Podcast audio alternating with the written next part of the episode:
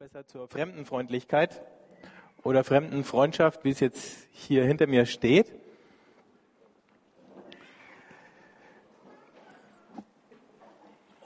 Und letztes Mal war der Schwerpunkt Leute, die anders denken, Leute, die anders glauben, sich anders benehmen, der Gegensatz zwischen Juden und Heiden. Und was es für uns bedeuten kann. Heute geht es um den Fremden an sich. Ich weiß nicht, ob ihr vor einer Woche verfolgt habt, als Wahlen waren sowohl in der Schweiz als auch in Polen. Und zumindest von dem Medienecho, was es bei uns hier gegeben hat, war das dominierende Thema in der Schweiz, die Fremden. Ähm, und in Polen auch. In Polen weniger die fremden Einwanderer, weil in Polen wandert keiner ein, sondern die wandern alle aus.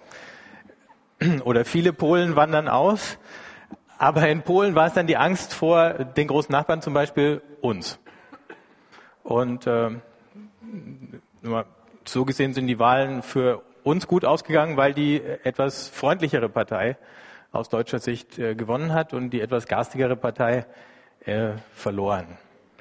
In der Schweiz hat es wohl, glaube ich, gerade nicht gereicht für die SVP. Aber stärkste Fraktion sind sie, glaube ich, trotzdem geworden. Ne? Das zeigt, wie verbreitet die Angst vor Fremden ist.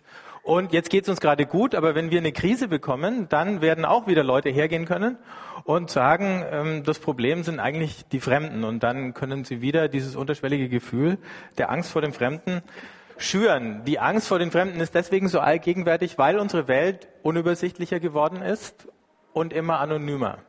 Also Philosophen und Soziologen sprechen von sowas wie einer neuen Unübersichtlichkeit, dass man sich einfach nicht mehr zurechtfindet, weil die klaren Ordnungen und Trennungen auf einmal verschwunden sind, die es früher gab. Und dann fühlen sich immer mehr Leute verunsichert und entwurzelt und es wird nicht besser dadurch, dass ähm, wir von Arbeitgebern oder aus anderen Gründen zugemutet bekommen, immer mal wieder umzuziehen, ähm, unsere Wurzeln irgendwo aus dem Boden zu reißen und zu versuchen, die woanders wieder hineinzubekommen. Und deswegen weil es anonymer und unübersichtlicher geworden ist, ist so ein Reflex da, sich zurückzuziehen in das Schneckenhaus, ob es jetzt äh, My Home is My Castle ist, ob es bedeutet ich und meine Familie, ich und meine Clique, möglicherweise ich und meine Gemeinde. Ähm, aber dann darf die Gemeinde schon nicht zu groß werden, weil sonst gibt es schon wieder Fremdheitsgefühle. So, wenn ihr euch hier umschaut, dann werdet ihr fremde Gesichter sehen. Ähm, was macht es mit einem, wenn man fremd ist oder wenn man als Fremder behandelt wird. Also ich erinnere mich noch, als ich in die sechste Klasse gekommen bin, sind wir gerade hier nach Erlangen gezogen. Ich hatte mich eigentlich darauf gefreut, weil ich war ja in der Stadt geboren und es war für mich irgendwie schon vertraut, aber diese Klasse natürlich nicht. Und, und dann zum ersten Mal da reinzulaufen in eine Gruppe, die sich alle schon ein Jahr lang kannten. Ich meine, wenn du in der fünften einsteigst und keiner kennt keinen, ist es ja okay oder jeder kennt vielleicht zwei oder so. Aber da kommst du rein, alle kennen sich und du bist der Neue. Das war irgendwie ein ganz komisches Gefühl. Zum Glück hat es nur ein paar Wochen gedauert und dann war das äh, vorbei. Und wer es nicht glaubt, äh, oder ob ihr es glaubt oder nicht, ich war eigentlich eher ein schüchterner Typ damals. Ich weiß nicht, was da zu lachen gibt. Also hat das eine Weile gedauert, das Eis zu brechen. Das war okay und bei Kindern ist es auch noch leichter. Ähm, ich möchte noch mal einen Satz vorlesen, den ich vor ein paar Wochen schon mal in der Predigt zitiert habe, aber nur um es euch noch mal vor Augen zu stellen, von Richard Sennett, einem amerikanischen Soziologen, der geschrieben hat, um die Mitte des 19. Jahrhunderts entstand in westlichen Hauptstädten ein Verhaltensmuster, das sich von allem unterschied, was man 100 Jahre zuvor gekannt hatte oder heutzutage im größten Teil der nicht westlichen Welt kennt. Heute haben wir es nicht nur in Hauptstädten, heute haben wir es hier, heute haben wir es in Kleinstädten. Die Vorstellung, dass Fremde kein Recht hätten, miteinander zu sprechen, dass jeder Mann das öffentliche Recht auf einen unsichtbaren Schutzschirm besitze, das Recht, in Ruhe gelassen zu werden. Wir sagen das ja auch unseren Kindern. Ja, wenn ein Fremder dich anspricht, sei vorsichtig. Und der Ärger ist, wir müssen es ihnen sagen, weil zu viele Dinge passieren. Aber trotzdem, wenn du von klein auf zu hören bekommst, sprich nicht mit Fremden, lass dir von denen nichts schenken, geh ihnen aus dem Weg, die könnten gefährlich sein. Wenn du in einer Umgebung bist, wo du von Fremden sozusagen umzingelt bist, dann gibt es sehr gemischte Gefühle, die in einem da emporsteigen. Und die Frage ist, muss man so eine Entwicklung, wie sie da passiert ist, einfach hinnehmen oder was kann man machen, damit diese Welt wärmer, offener wird für Leute, die ihre Wurzeln verloren haben, dass sie sie wieder finden können, für uns alle, die wir darunter leiden unter der Angst, die damit verbunden ist. Und deswegen reden wir über dieses Thema Gastfreundschaft. Der ursprüngliche Begriff im Neuen Testament oder der griechische Begriff heißt eben nicht Gastfreundschaft, sondern Fremdenfreundschaft. Man behandelt den Fremden, als wäre er schon ein Freund. In der Kultur im alten Orient oder überhaupt im Altertum war Gastfreundschaft ein wichtiger Wert und das ist es in vielen Kulturen heute noch. Das hat der Stannard ja auch gesagt in der nicht westlichen Welt ist es heute noch so, wenn du in irgendein Dorf gehst, dann kommen alle Kinder aus den Häusern gerannt, um dich anzuschauen. Schlimmer noch, um dich anzufassen. Ähm, die gucken, ob du irgendwas dabei hast für sie, aber die sind auch bereit, dich mit zu sich nach Hause zu nehmen und die Erwachsenen sind vielleicht ein bisschen langsamer als die Kinder, aber genauso offen und gastfreundlich. Und es gibt viele Reiseberichte von Leuten, die in arme Länder gefahren sind, gesagt haben, da haben die das einzige Schwein geschlachtet, als ich als Gast gekommen bin. Ich habe so ein schlechtes Gewissen gehabt, aber ähm, ich muss wohl oder übel essen. Also da ist völlig eine andere, andere Verhältnisse.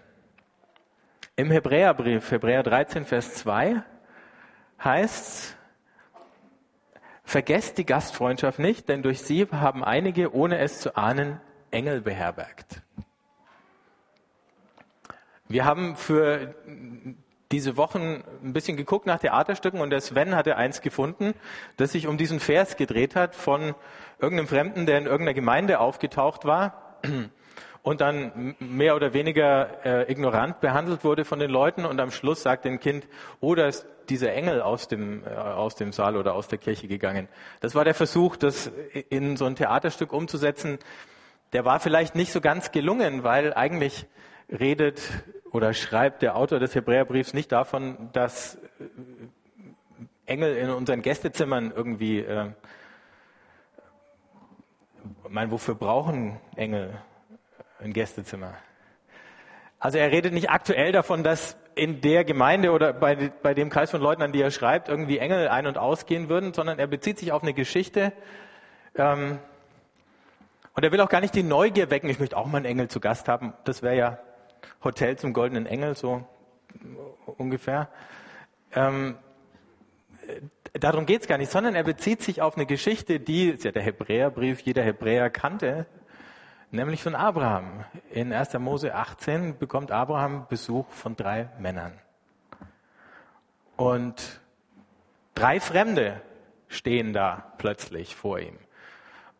Und dann lädt er sie nach Hause ein, in sein Zelt. Dann wird ein Kalb geschlachtet und ein Essen gemacht. Und die Gäste werden bewirtet. Und in dieser Geschichte ist völlig unklar, was die Engel oder ob das Engel sind, ob es Gott selber ist, ob es drei Männer sind. Du kannst es lesen, wie du willst. Und es ähm, lässt sich nicht irgendwie eindeutig festlegen. Hier für den Autor vom Hebräerbrief sind es Engel. Und ob es jetzt Engel oder Gott selber waren, spielt insofern keine Rolle, weil Engel immer die sind, die Gottes Botschaft bringen. Und dem Abraham bringen sie, als er sie einlädt, aufnimmt, eine Verheißung. Nämlich die, dass seine Frau schwanger wird, einen Sohn bekommen wird und dass er den lang ersehnten Erben endlich noch sehen wird. Dann gibt es noch, das kennen wir alle aus dem Kindergottesdienst, die Geschichte, dass die Sarah lacht, weil sie es nicht glauben kann. Aber das spielt dann schon wieder eine geringere Rolle. Abraham hat Besuch bekommen. Er hat diese Gäste eingeladen in sein Haus und von diesen Gästen ist ein Segen bei ihm dageblieben. Und darum geht's auch im Hebräerbrief.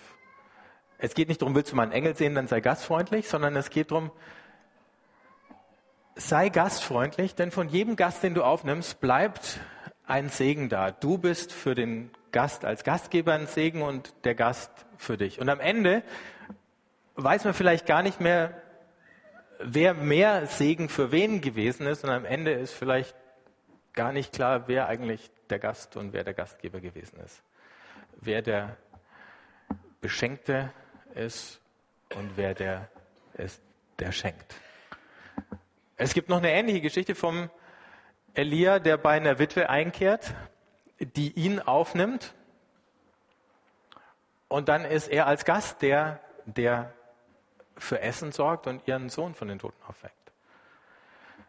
Jesus sehen wir, der sich ständig entweder irgendwo einlädt oder eingeladen wird. Und überall, wo das passiert, tauschen sie auf einmal die Rollen. Irgendwo wird Jesus der eigentliche Gastgeber und der, in dessen Haus das Ganze stattfindet, ist plötzlich der Gast in dem Sinn, dass er der Beschenkte ist. Der, der hinterher sagt Danke. Und letzte Woche hat der Michael die Geschichte von Petrus und Cornelius vorgelesen und erklärt. Und auch da war es ja so, dass du am Ende kaum sagen kannst, wer von den beiden war jetzt mehr beschenkt, der Cornelius, weil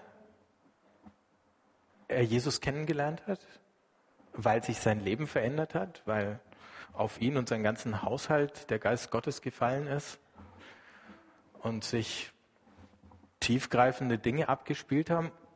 Oder war es der Petrus, der mittendrin plötzlich sagt, jetzt verstehe ich, was Gott die ganze Zeit sagen wollte, aber es ging einfach nicht in seinen Kopf rein.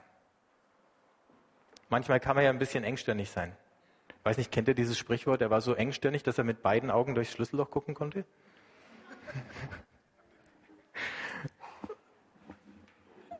Also es gibt Leute, die sind so, wir nicht. Aber, oder wir arbeiten dran, es nicht zu sein.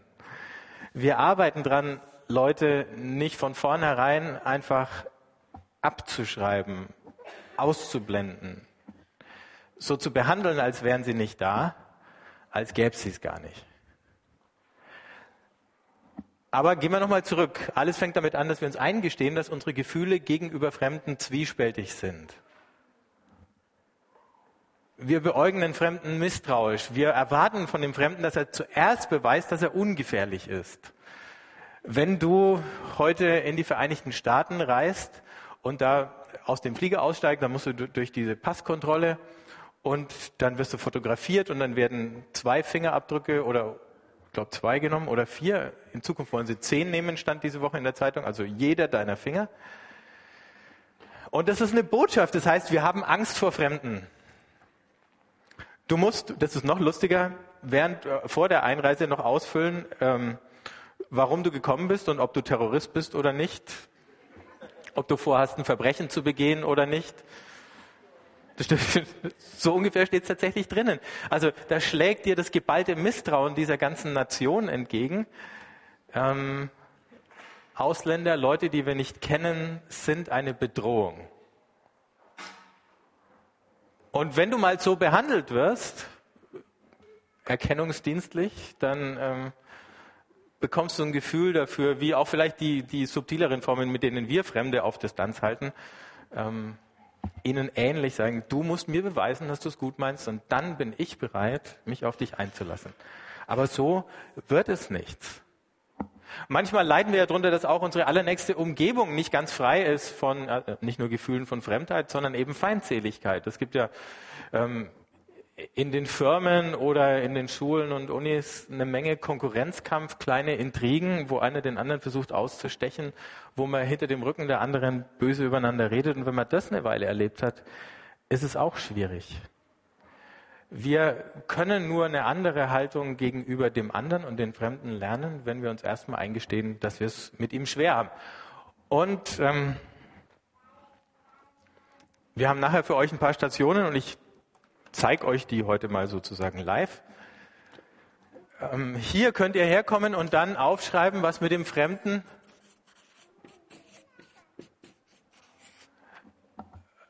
was ihr gehört habt, was man mit Fremden nicht tun soll. Also das wäre hier das Misstrauen.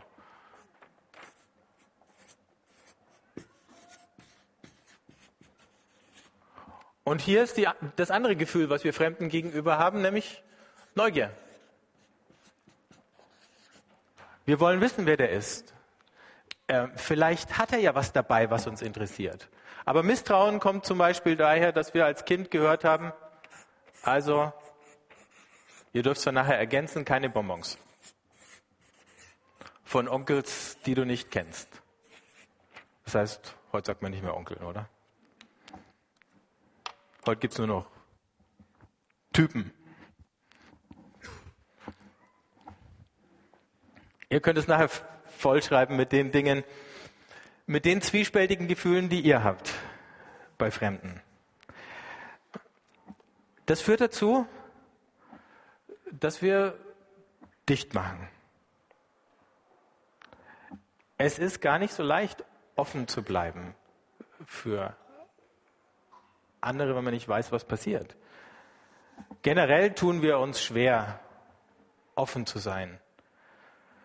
Wenn wir irgendwo auf eine Lehre treffen, dann versuchen wir gleich zu überlegen, wie wir sie irgendwie füllen können. Wenn irgendwo offene Fragen sind, dann suchen wir nach einer Antwort. Manchmal suchen wir so verkrampft nach einer Antwort, dass wir die erstbeste Antwort nehmen, nur damit die Frage irgendwie geklärt ist. Und weil uns so eine weite Fläche, so ein offener Raum Angst macht, ich weiß nicht, habt ihr mal beobachtet, wie ein Hamster durch ein Zimmer geht? Kann es jemand sagen? Der geht immer an der Wand entlang. Wenn du den von einem Ende des Zimmers zum anderen gehen lassen willst, dann läuft das Tür rein, geht um die Ecke an der Wand entlang, wieder an der Wand entlang und dann bis er da ist, wo er hin wollte. Aber er wird nicht über die offene Fläche gehen, weil ihm das Angst macht. Als ich äh, hier das Studieren angefangen habe, äh, gab es so ein Seminargebäude, das gibt es immer noch. Und was mich gewundert hat, als ich da reingegangen bin, ist, dass die Leute immer an der Wand entlang gegangen sind. Das, das war so bizarr, das kannte ich überhaupt nicht. Ich habe mich da immer unwohl gefühlt, weil es war ein bisschen so ein halbdunkler Flur.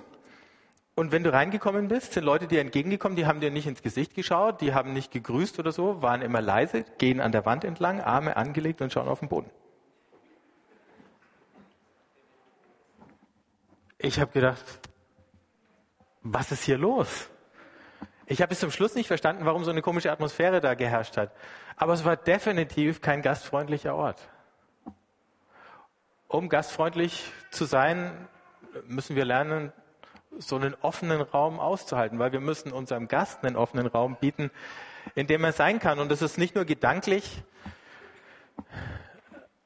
eine Offenheit und eine Weite, die wir brauchen, und die uns manchmal schwerfällt, das ist es vom, vom Herzen her, dass wir damit klarkommen müssen, dass jemand total anders ist als wir, dass er sich anders benimmt, andere Gewohnheiten hat, anders redet, anders denkt. Sogar Gott hatte mit diesem Mangel an Offenheit seine Probleme. In Johannes 1 heißt es von Jesus, er kam in sein Eigentum und die Seinen nahmen ihn nicht auf. Symptomatisch dafür war diese Geschichte, dass in Bethlehem keine Herberge frei war, aber das ist ja auch nur sozusagen der allererste Punkt, dass es eigentlich für Jesus in dieser Welt keinen richtigen Platz gegeben hat. Später hat er mal gesagt, die Füchse haben ihre Gruben und die Vögel haben ihre Nester, aber der Menschensohn hat keinen Ort, wo er sein, Haus, äh, sein Haupt hinlegen kann. Nicht deswegen, weil er nicht Freunde hatte, bei denen er mal einkehren konnte, die hatte er. Aber es war dieses Gefühl der Fremdheit, auf Abstand gehalten zu werden, weil er jemand war, der die Ordnungen in den Köpfen und in den Herzen durcheinander gebracht hat. Und er hat sie deswegen durcheinander gebracht, weil er genau diese Ausgrenzungsmechanismen in Frage gestellt hat, aus denen Leute ihre Sicherheit bezogen haben. Aber wir sehen in der Bibel von Anfang an einen gastfreundlichen Gott. In der Schöpfungsgeschichte einen Gott, der sich selber zurücknimmt, um Platz zu schaffen für jemand anders. Wir müssen auch manchmal aktiv Platz schaffen für andere in unserem Leben. Wir müssen unsere Verpflichtungen zur Seite räumen. Ähm, manchmal ist es eine Aufgabe wie ein Polizist, der in, äh, wenn es einen Verletzten gibt, sagen wir mal, es gibt ein Fußballspiel, es gibt eine Massenpanik, äh, irgendjemand wird dabei verletzt, überall rennen die Leute herum, dann musst du um diesen Verletzten versuchen, mal so einen Freiraum zu schaffen, damit er überhaupt behandelt werden kann. Manchmal ist die Aufgabe, Platz zu schaffen in unserem Leben, genau die, wie ein Polizist, unsere Ängste und unseren Ehrgeiz und was das sonst noch alles sein mag, zurückzudrängen, um zu sagen, wir brauchen hier Platz, damit er jemand anders sein kann. Ob er verletzt ist oder gesund, spielt weniger eine Rolle. Wir brauchen den Platz. Wir sehen Gott, den Vater, der sich in der Schöpfung zurücknimmt. Wir sehen Jesus, der sich in seinem ganzen Wirken immer wieder zurücknimmt und natürlich nie so sehr wie am Kreuz, der darauf verzichtet, sich mit Gewalt durchzusetzen, auch mit psychischer Gewalt, der verzichtet, Leute zu überwältigen mit seinen Wundern, mit seiner Überzeugungskraft. Wir sehen Jesus, der Leuten nicht als ein Voreingenommener begegnet, Für uns ist Voreingenommenheit ein großes Problem. Erstens, weil wir ständig beschäftigt sind. Und wer was auf sich hält, der muss ausgebucht sein. Wer zu viel Zeit hat, der kommt in den Verdacht, nichts wert zu sein, weil er ist nicht gefragt. Von den wichtigen Leuten wollen alle was. Und deswegen entschuldigt man sich auch gleich. Entschuldigung, dass ich dich störe. Ich weiß, deine Zeit ist kostbar. Ähm, aber könntest du vielleicht. Natürlich ist die Zeit kostbar. Aber wenn kein Raum mehr da ist in unserem Kalender, kein Raum mehr in unserem Kopf frei ist, kein Raum mehr in unseren Herzen, weil wir da Bilder von anderen erzeugt haben, die entweder schon vorgestanzt und vorgefertigt waren, die wir von irgendwoher übernommen und gelernt haben, dann ist es einfacher, jemanden halt einzusortieren, oder die wir innerhalb von Sekunden anfertigen. Wenn wir jemand Neues kennenlernen, dann taxieren wir ihn blitzschnell. Und innerhalb von wenigen Sekunden ist ein Bild in unserem Kopf entstanden, das wir nur dann noch korrigieren können, wenn wir den anderen richtig gut kennenlernen. Aber wenn das nicht weitergeht, dann haben wir ihn in eine Schublade und da bleibt er auch erstmal. Und dann ist es wieder an ihm, sich aus dieser Schublade herauszuquetschen wenn er es denn schafft, wenn wir ihm eine Chance geben.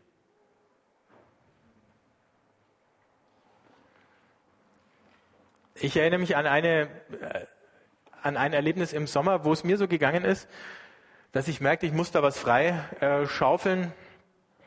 Ich habe vor ein paar Jahren mal einen Mann kennengelernt auf einem äh, Treffen in London. Der kam aus Armenien und war der Leiter von so einer christlichen Organisation da, die angefangen hat, auch mit Alpha-Kursen in Armenien zu arbeiten. Wir haben uns unterhalten. Er war ein ganz interessanter Typ, ähm, hat gut Englisch gesprochen, deswegen ging es auch, dass wir uns unterhalten haben. Und irgendwann, dann im Frühjahr, kam eine E-Mail, die Brigitte weiß es noch, dass er in Deutschland ist und dass er uns besuchen kommen will. Und äh, ich hatte in der Woche einiges zu tun, habe gedacht, oh, das hat mir jetzt gerade noch gefehlt, dass der kommt. Dann haben wir irgendwie ein bisschen rumtelefoniert, haben Leute gefunden äh, in München, bei denen er übernachten konnte, weil sein Flieger in München ankam und dann kam er dann mit dem Zug her von München und ich habe dann halt geguckt, ähm, dass ich Zeit hatte. Wir haben uns zusammengesetzt, haben uns lange unterhalten, sind zusammen essen gewesen. Dann ist er irgendwann am Nachmittag wieder mit seinem Zug nach München gefahren. Und als er weg war, war ich so froh, dass ich die Zeit freigeschaufelt hatte, obwohl ich zuerst gedacht habe, so eine Unterbrechung und so eine Störung passt mir jetzt überhaupt nicht in den Kram. Aber wir hatten so ein gutes Gespräch. Er kommt aus so einer ganz anderen Ecke. Der gehört zur armenisch-apostolischen Kirche. Das ist die älteste äh, Staatskirche oder Volkskirche der Welt. Und ähm, hat sich dieser Kirche, nachdem er eigentlich Freikirchler war, erst vor ein paar Jahren angeschlossen. Ich habe mir seine ganze Lebensgeschichte angehört. Er hat eine Menge mitgemacht. In Armenien hat es ähm, ein schweres Erdbeben gegeben. Da hat seine Frau gerade noch so halbtot aus den Trümmern ziehen können, 1988 nach diesem Erdbeben. Da waren viele so bewegende Sachen dran. Und vor allen Dingen sagt er dann zu mir, ich glaube, es ist wichtig, dass Deutsche nach Armenien kommen, weil wir können eine Menge von euch lernen. Ihr habt euer Land äh, hier wieder aufgebaut und uns steht diese Aufgabe noch bevor. Können wir das von euch lernen? Ich habe mir dann auf die Zunge gebissen und habe ge gedacht, naja, die Generation, die unser Land wieder aufgebaut hat, da gehöre ich gar nicht dazu. Wer weiß, was, was wir noch beisteuern können. Aber umgekehrt habe ich gemerkt, und das hat er auch gesagt, aber ihr könnt auch was von uns lernen, weil wir haben einen Schatz von Erfahrungen. Wir sind ein unterdrücktes, ein leidendes Volk gewesen und da könnt ihr von uns lernen. Und ich glaube, er hat recht. Ich glaube, genau das kann wieder passieren. Wir könnten, also nicht, dass das jetzt mein, mein Vorschlag heute zur Umsetzung ist, aber du könntest nach Armenien fahren und da die Christen ermutigen oder überhaupt die Armenier ermutigen, die ja auch ein bisschen so im toten Winkel der Weltpolitik leben ähm, so zwischen Iran und Russland eingekeilt. Und gleichzeitig würdest du zurückkommen mit einer Menge Eindrücken und Impulsen, die dein eigenes Leben wieder befruchten. Warum also nicht? Und da sehen wir genau das Prinzip. Wenn wir mal den Raum schaffen, wenn wir uns mal die Mühe machen, wenn wir uns mal auf den Weg machen, dann kann was ganz Neues passieren. Manchmal ist es vielleicht sogar die Angst davor, dass was Neues passiert, dass wir uns gerne abschotten würden. Gastfreundschaft heißt, ich lade den anderen ein, ich gebe ihm einen Platz bei mir, ich verlange und erwarte überhaupt nicht von ihm, dass er sich verändert. Das gibt es ja manchmal in Beziehungen, Freundschaften unter uns, dass plötzlich einer anfängt, am anderen ein bisschen rumzubasteln, ihn ein bisschen zu erziehen oder so. Wenn ich einen Gast habe, den erziehe ich nicht. Ich gebe ihm einfach einen Raum. Natürlich gibt es zwei, drei Regeln oder so bei mir zu Hause und der einfühlsame Gast entweder fragt danach oder ist aufmerksam und versucht sich dran zu halten. Aber ich erziehe ihn nicht. Und gerade die Tatsache, dass ich nicht versuche, ihn zu erziehen, gibt ihm auf einmal die Möglichkeit, sich zu verändern. Also ich weiß nicht, wie es euch geht. Wenn ich merke, dass jemand versucht, mich zu erziehen, dann werde ich ziemlich pelzig. Dann mag ich gleich überhaupt nicht. Wenn jemand an mir rumdoktern möchte oder so, dann kann ich ziemlich grantig werden. Aber wenn mich jemand einfach so sein lässt, wie ich bin, dann habe ich auf einmal den Freiraum zu überlegen, gefällt mir eigentlich, wie ich bin? Ich kann dann meinen Gastgeber anschauen und sagen, warum? Das sind Dinge an ihm, die gefallen mir. Vielleicht könnte ich das von ihm lernen. Und weil er es nicht von mir fordert, kann ich es auf einmal tun. Das ist der Schlüssel. Und insofern ist Gastfreundschaft kein Trick, weil es nur funktioniert, wenn wir es ehrlich und aufrichtig meinen. Wenn wir da sitzen und uns auf die Zunge beißen und sagen, wie lange muss ich noch tolerant sein, bis ich endlich mal sehe, dass er sich verändert oder so, ähm, ist es schon zu spät. Aber wenn ich ihn einfach entspannt lassen kann, dann ist es gut. Keine Hintergedanken. Dann wird der Gast zum Segen für den Gastgeber. Und dann ist am Ende dieser Gast nicht nur ein Engel gewesen, der Gottes Botschaft oder Verheißung, Wort, Ermutigung mir gebracht hat, sondern dann ist Jesus selbst der Gast gewesen. Weil Jesus in Matthäus 25 sagt, alles, was ihr einem dieser Geringsten getan habt, das habt ihr mir getan. Und da war der Fremde auch dabei.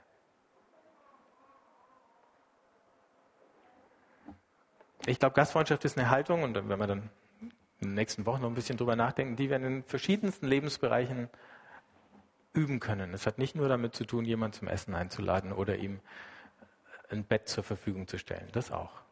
Aber es fängt viel eher an. Und das Schöne ist, als allererstes sind wir Gottes Gäste.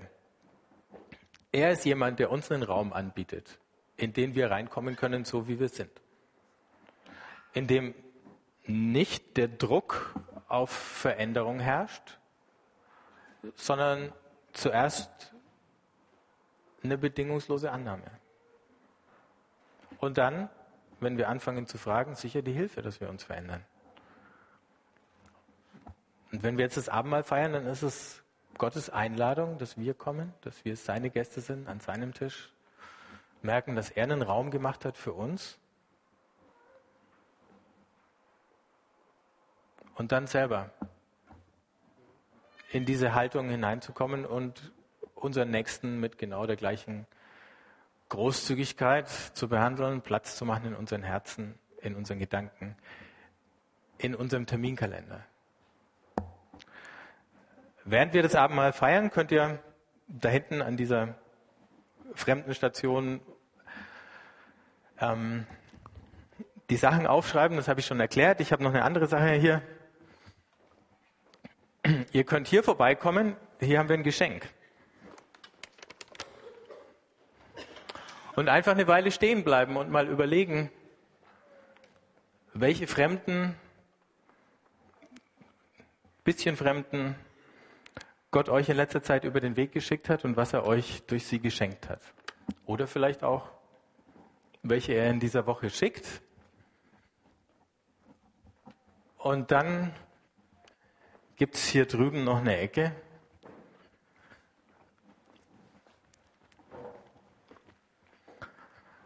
Da könnt ihr eine Weile Platz nehmen. Und da findet ihr zum Beispiel so ein Schloss. Das ist das Symbol fürs Dichtmachen. Manchmal sind wir zu verschlossen. Aber ihr findet auch weiße Seiten aus einem Terminkalender, wo kein Termin drinnen steht. Und ihr könnt ein bisschen drüber nachdenken, wo bin ich zu, wo bin ich offen und wo möchte Gott, dass ich von verschlossen auf offen umschalte. Und wenn ihr wollt, nehmt so ein Schloss in die Hand und sagt Gott, okay, zeig mir, wo ich aufmachen muss.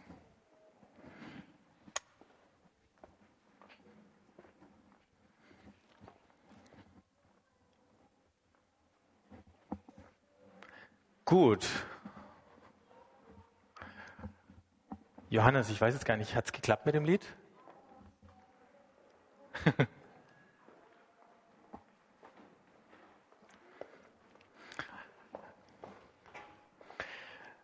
Wir haben eine spontane Aktion mit einem Lied, das eigentlich wunderschön zu dem Thema von heute passt.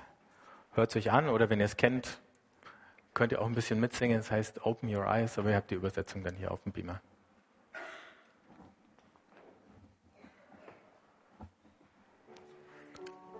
Eins weiter.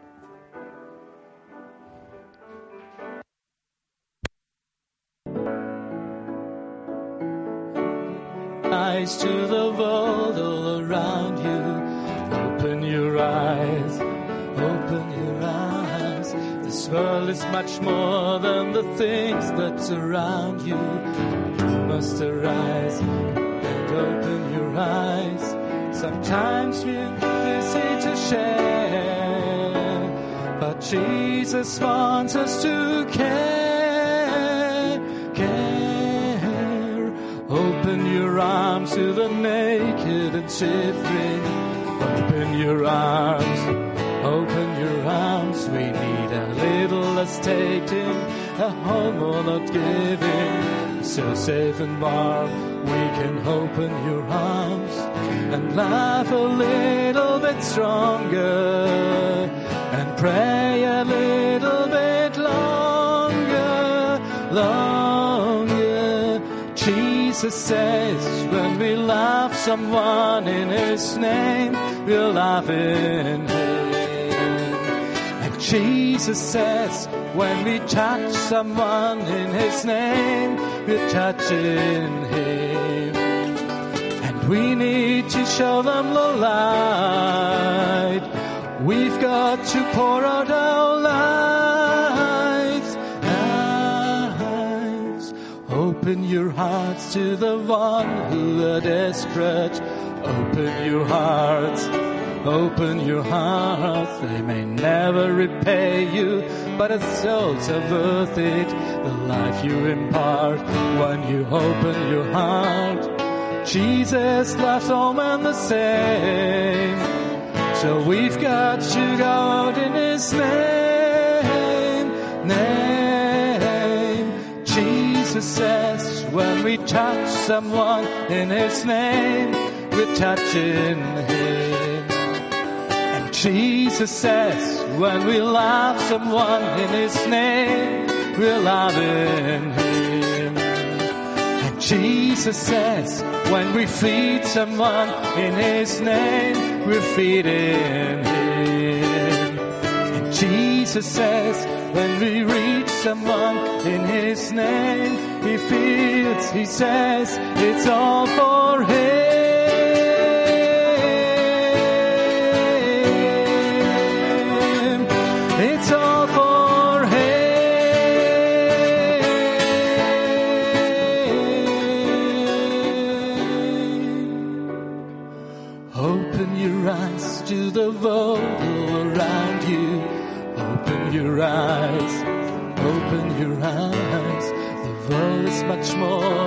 Things that surround you. Open your eyes. Open your eyes.